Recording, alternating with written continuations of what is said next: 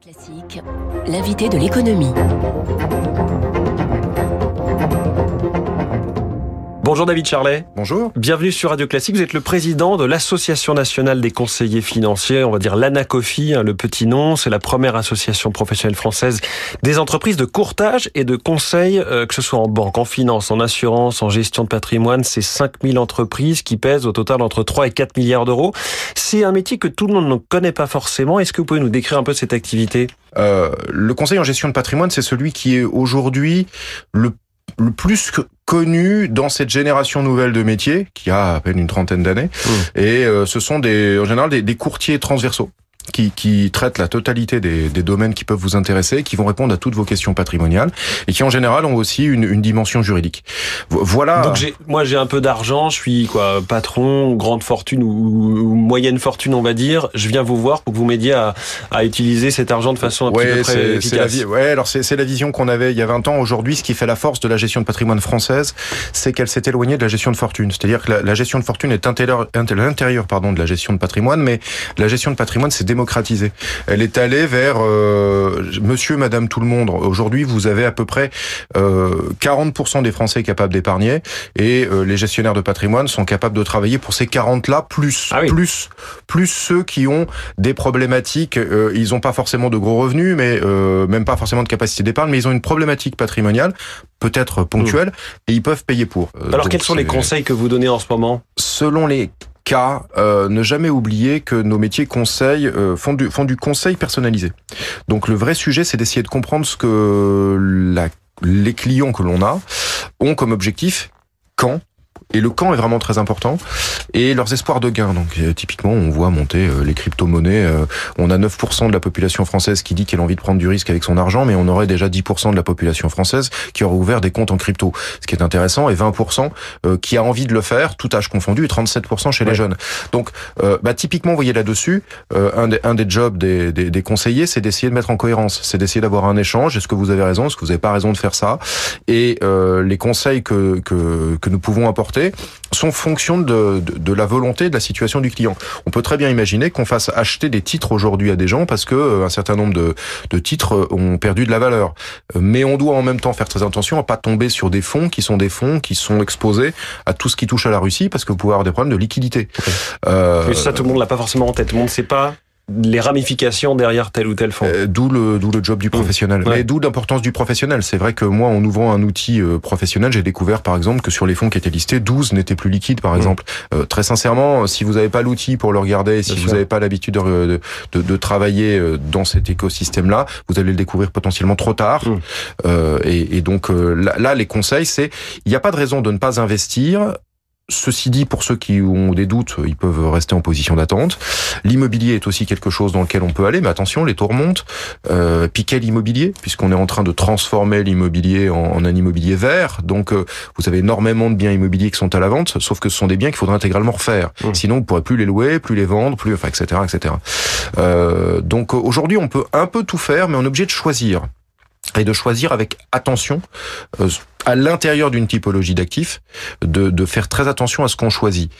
Ceci dit, euh, c'est mieux si on est sur un objectif long, sur un objectif court. Ouais. Pour une raison très simple, c'est les crises qu'on a, qui sont en cours, sont peut-être pas terminées, et euh, les rebonds successifs font que certaines fois, ce sont des types d'actifs différents qui sont touchés le coup d'après. Pour revenir un petit peu dans le détail des différents euh, placements ou actifs qui peuvent intéresser vos clients, cet engouement pour les nouveaux produits dont vous parliez, les crypto-monnaies, les NFT, le métavers, est-ce que ça vraiment c'est quelque chose sur lequel vous êtes beaucoup interrogé, beaucoup questionné? Oui, oui, bien sûr. Euh, le, le, propre du conseil en gestion de patrimoine, c'est euh, d'être votre généraliste. Vous arrivez chez lui, vous lui dites, bah écoutez, j'ai envie qu'on d'optimiser mon patrimoine, et donc il doit regarder absolument toutes les options possibles et toutes celles que vous avez, et puis regarder votre situation juridique. À partir du moment où, en France, et, et contrairement à ce que certains pourraient penser, on est un pays qui a accepté euh, des offres produits relativement moderne et qu'ils a intégré dans sa loi. Ça veut dire qu'elles sont légales. Mmh.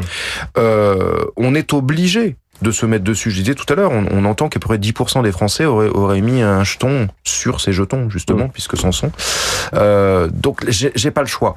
Il y a quand même, dans ce que vous venez de dire, deux, deux domaines qui sont un peu plus dérangeants, parce que pour l'instant, on n'a pas vraiment la loi. Vous parliez des NFT. Les NFT, c'est quelque chose de très intéressant, mais juridiquement, c'est pas très clair. Ce que ce que c'est, ce que ça Donc va les être. jetons non fongibles ont une espèce de titre de propriété sur Ouais, des œuvres d'art, sur des actifs numériques. Bah, voilà. À la limite, euh, si c'est une œuvre d'art et si on nous disait que c'était le droit des œuvres d'art, ce serait Mm. plus clair. Mais aujourd'hui, c'est beaucoup plus compliqué que ça. Quand vous me parlez du métaverse, c'est exactement la même chose. C'est-à-dire que le métaverse, pour tous les gamers et euh, les CGP sont pas forcément des vieux cons, euh, il, il y a, il y a sa part là. C'est-à-dire que ça a déjà existé à l'intérieur de plateformes, de plateformes de jeux ou de plateformes autres, et on est juste en train d'en faire quelque chose d'un peu plus institutionnalisé. Le seul petit problème, c'est là encore quel droit qu'on nous donne le droit de ce, ce truc-là, et ça ira bien. Alors que sur les crypto-monnaies, paradoxalement, aussi dangereux que ça puisse apparaître et que ça puisse être, euh, on a un droit. Alors que quand on a parlé de crowdfunding, de financement participatif, aujourd'hui c'est quelque chose d'acquis. Ouais. C'est, euh, mais c'est pas si vieux que ça, si vous regardez. Bon, on a eu un droit. Et maintenant, nous, les conseillers, on peut vous dire ce qu'on en pense en tant que qu'actif, Oui. mais on peut aussi vous dire dans quel cadre légal vous êtes en faisant ça.